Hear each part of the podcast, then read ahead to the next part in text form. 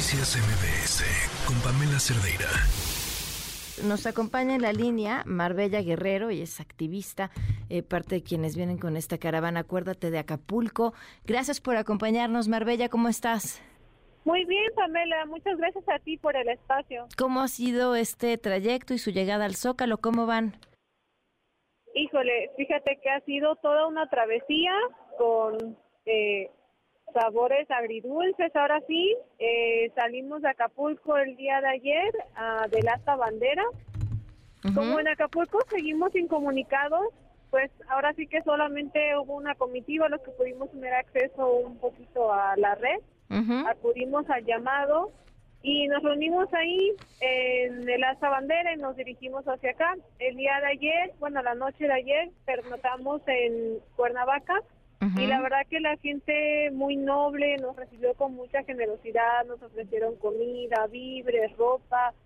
La verdad que muchos de nosotros venimos solamente con lo que traíamos puesto, no traíamos ropa para el frío ni nada y sin embargo ellos pues nos dieron muchísima ropa, chamarras para abrigarnos y pues fue una luz de esperanza para nosotros, veníamos con toda la intención, traíamos un traemos más bien un pliego petitorio para el presidente de la República. Sin embargo, en el trayecto eh, nos dimos cuenta de Cuernavaca para acá que en la mañanera el presidente pues descalificó nuestro movimiento, eh, nos señaló, nos perdón, etiquetó, ¿no? Y dijimos, bueno, pero dijo que nos va a recibir. ¿Cuál fue nuestra sorpresa y nuestra lamentable decepción? Que cuando llegamos, la caravana estaba compuesta pues por diferentes vehículos, dos eh, autobuses urbanos con mucha gente que viene de diferentes colonias, comerciantes, empresarios, y eh, nos separaron para dispersarnos. Nos estaban mandando por un lado y a otros por otro. Cuando pudimos reunirnos y entrar aquí a lo que es el área de Bellas Artes. Nos encontramos con elementos policiales, con grúas que amenazaban con llevarse nuestros vehículos. Y pues fue una decepción porque no querían que llegáramos a Palacio Nacional y nosotros les dijimos que solamente venimos de manera pacífica a, a que a ser escuchados por el presidente porque pues es lo que nosotros merecemos como cualquier otro ciudadano, ¿no? Que se sepa lo que se está viviendo en Acapulco, difundir la verdad y exigir lo que nosotros necesitamos. ¿Con, qué, qué razones les dieron para no dejarlos pasar o quererles quitar sus vehículos? Ninguna. De hecho, eh, pedimos el apoyo, el auxilio de derechos humanos, porque la verdad que se estaban poniendo muy agresivos con nosotros. Eh, y pues nosotros no traemos armas, no traemos nada, o sea, venimos completamente con la mano en el corazón para que el presidente nos escuche. Y la verdad nos recibieron de una manera muy agresiva, eh, nos permitieron ya después de como una hora hablando pasar a lo que es la Alameda. Y pues eh, estamos pensando que probablemente ahí nos vamos a quedar hasta que el presidente nos permita hablar con él. O sea, su intención es volver a intentar mañana entrar a la mañanera. Eh, sí, sí. Bueno, de hecho aquí no nos vamos a mover. No vamos a regresar a Acapulco hasta que él nos escuche. Queremos que él atienda nuestro llamado y escuche las... Solo tenemos tres peticiones. ¿Qué son? Eh, la primera es que se haga una, eh, una partida en el presupuesto de egresos que ya está en discusión en el Congreso de la Unión, en donde hasta el momento hay destinados para la rehabilitación de Acapulco cero pesos. Cero pesos. Entonces nosotros estamos pidiendo, de acuerdo a varios estudios que hicieron algunos especialistas, lo que se requiere para la recuperación de Acapulco, porque está en completamente en las ruinas, son 300 mil millones de pesos. Eso es lo que estamos pidiendo. Eh, porque muchas personas, se habla mucho ahorita en las coberturas del área de la costera, pero Acapulco no es solamente la costera. Las áreas aledañas del anfiteatro eran casitas que estaban hechas de lámina, de cartón, de, madera y ahorita eh, pues no quedó nada, eh, los cerros ya se ven vacíos, no sabemos dónde están las personas.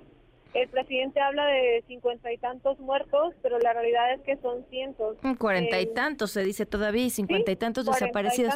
¿Qué hay en su segundo punto? Nuestro segundo punto son excepciones fiscales. Estamos pidiendo apoyo para que podamos recuperar Acapulco Vive del turismo. Entonces, lo que nosotros pedimos es que se hagan las exenciones, principalmente para la población. Nos habla el presidente de que me parece que quiere condonar un bimestre de la energía eléctrica. Hasta el momento, Acapulco, están diciendo en las noticias que está un 80-90%, es una completa mentira. Solamente se rehabilitó la luz en costera y en las colonias más cercanas. Pero Acapulco no está ni al 30% de energía eléctrica. Entonces pedimos una extensión del servicio de energía eléctrica por un año. Pedimos también la extensión de los impuestos por un año, porque muchos negocios perdieron prácticamente todo. Y para reactivar el turismo estamos pidiendo que eh, el cobro de casetas se suspenda también por un año para que los visitantes pues puedan puedan acudir a Acapulco, porque a partir del día de hoy ya comenzaron a, a cobrar las casetas y aún hay muchísimas. No, el anuncio fue que todavía no las iban a cobrar. Ah, ok, porque teníamos entendido, es como la verdad estamos incomunicados en Acapulco, teníamos entendido Oye, ¿y el tercer punto? El tercer punto, eh, pues es que llegue, por favor, pues estamos pidiendo ayuda porque no nos damos abasto, eh, nos hablan de un censo, nos hablan de un censo que es nulo, porque ¿a, quién van a censar si ya no tienen casa las personas? ¿Dónde van a ir a, censarlas?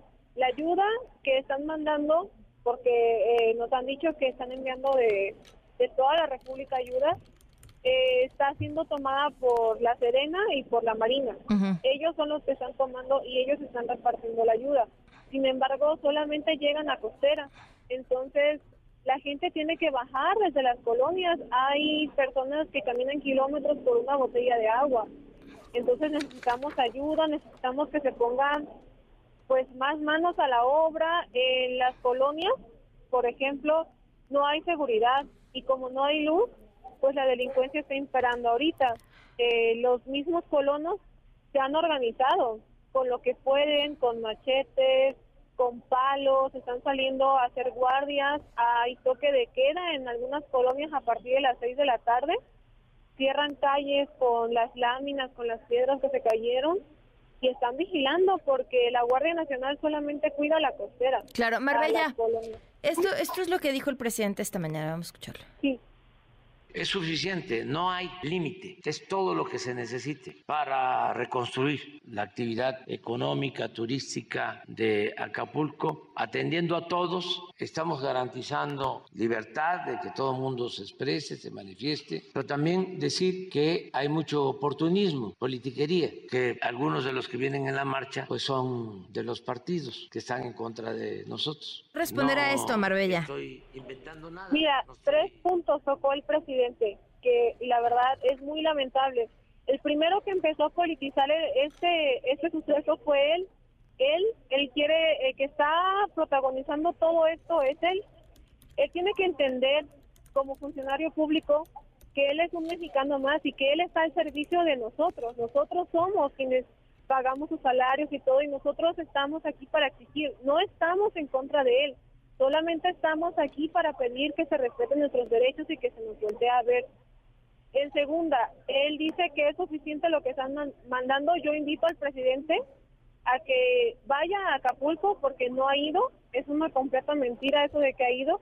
Le invito a que vaya, a que camine por las colonias, a que escuche a toda la gente cómo estamos sacando a nuestros muertos con nuestras propias manos porque no hay maquinaria, a que vea el dolor de las personas que no encuentran a sus familias. Hay miles de desaparecidos, no son lo que él dice.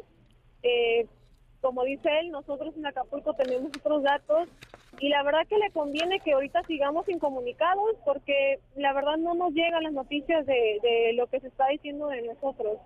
Y el tercero, yo creo que esto no se trata de colores partidistas, esto estamos aquí porque somos acapulqueños, porque estamos sufriendo, porque estamos viendo cómo nuestras familias, nuestros paisanos están, o sea, tratando de sacar cuerpos de los de los escombros y es algo indescriptible. O sea, eso no tiene nada que ver si somos simpatizantes o no, no tiene nada que ver eh, ningún color. Venimos aquí como ciudadanos, como capulqueños, a ejercer nuestro derecho de libre expresión, el cual el día de hoy no se nos permitió llevar a cabo porque él habla de libre expresión, pero a nosotros se nos reprimió. Claro. Se nos reprimió. Marbella, y no nos vamos a callar. Pues estamos al pendiente de lo que suceda mañana y, y, hablamos entonces. Te agradezco mucho que nos tomaras la llamada. muchísimas gracias a ti, Pamela. Gracias por darnos ese espacio para que la gente sepa la verdad de lo que está pasando en Acapulco y que se difunda. Gracias, buenas tardes.